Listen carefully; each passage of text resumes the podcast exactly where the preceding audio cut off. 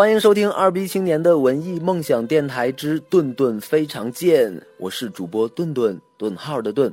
今天顿顿为大家推荐的依然是一部非常赞的电影，让我们先来听上一段音乐，感受一下氛围吧。大西卡来了呢。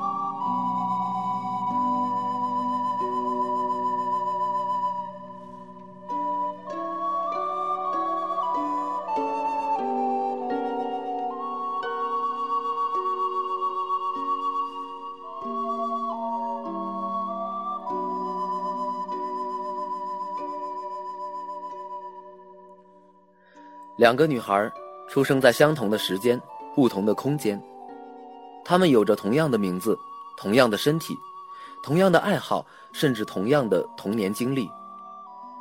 她们一样自幼丧母，一样有心脏病，一样疯狂的热爱歌唱。她们完全是相同的两个人，但她们确实生活在波兰华沙和法国巴黎这两个不同的城市里。她们又是两个不同的个体。那么，这两个叫做维诺妮卡的女孩到底是同一个人，还是两个完全相同的个体呢？维诺妮卡的双重生活，又译作双生花。影片中，波兰导演基耶斯洛夫斯基用一种极端不可思议的构思深入女性内心。这部影片激起的纯粹是情感，因为这是一部讲述情感的电影。除此之外，没有别的，没有剧情。整部影片弥漫着一种情绪，忧郁却又柔和，哀而不伤的流动。片子整体的色调是暖的，平和温婉，讲述的却是一个忧伤的故事。波兰的维诺妮卡对父亲说：“我有种怪异的感觉，我并不孤独，世界上不止我一个。”导演说。女人对事物的感觉比较清晰，比较敏锐，有比较多的预感和直觉。同时，他们也把这些东西看得比较重要。波兰的维诺妮卡从世界上消失后，法国的维诺妮卡对父亲说：“我有种奇特的感觉，觉得自己孤零零的。”父亲说：“有人从你生命中消失了。”消失了的维诺妮卡，至于活着的维诺妮卡是什么？死去的是什么？生存下来的又是什么？这似乎也不是身体与灵魂的关系可以简单解释的。是影子消失了，还是身体消失了？影子对于身体的存在又意味着什么？导演试图用电影阐释哲学，我们读到的是一种孤独感。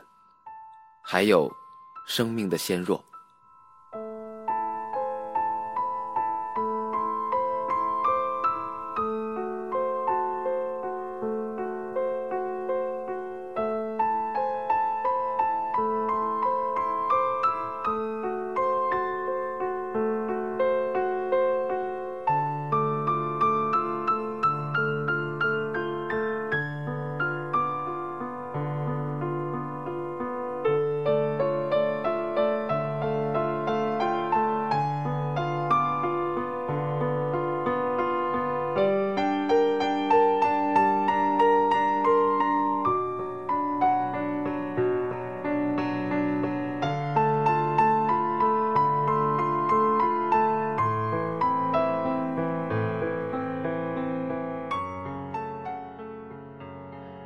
波兰的维诺尼卡在音乐会上按住心脏倒地而死。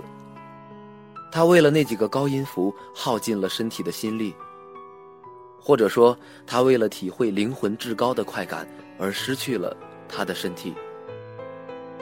在他美妙却令人心悸的高音咏叹调中，分明可以感觉到一根细线在拉伸，不断紧绷。终于，我们清晰地听到了那撕裂的声音。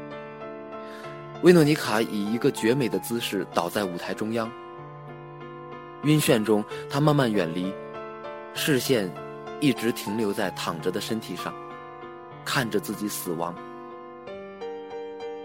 而世界另一端，法国的维诺妮卡微弱敏感地接收到了死亡的讯息。她正在那张像剧院里的舞台一样的大床上，与男友享受极致的肌肤之欢。突然间，莫名哭泣，极度悲痛，仿佛在哀悼什么。爱与死，两个生命的极端被同时展示。生命的意义用这样的方式得到完美揭示。在影片中，导演安排了两个维诺妮卡的一次相遇。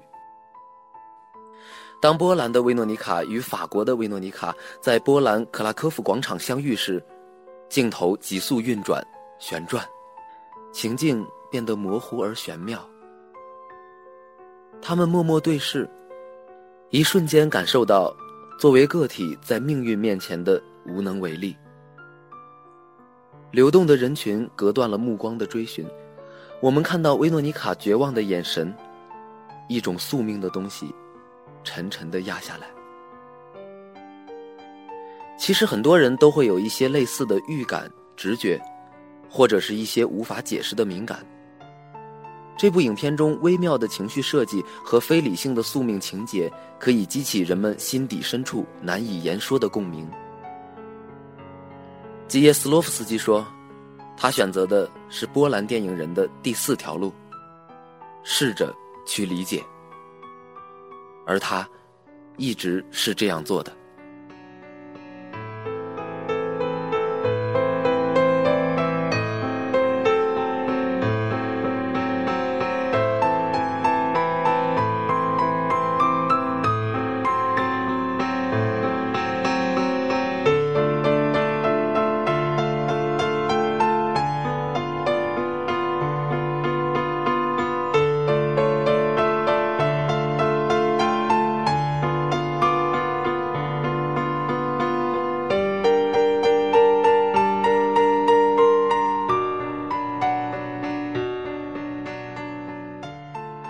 好了，以上就是我们本期的顿顿非常见，希望大家有时间的时候可以去感受一下这一部哀伤而美好的玄妙的电影。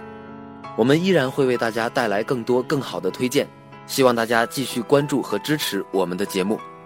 我们下期再见。我贱吗？我贱吗？贱。有多贱啊？非常贱。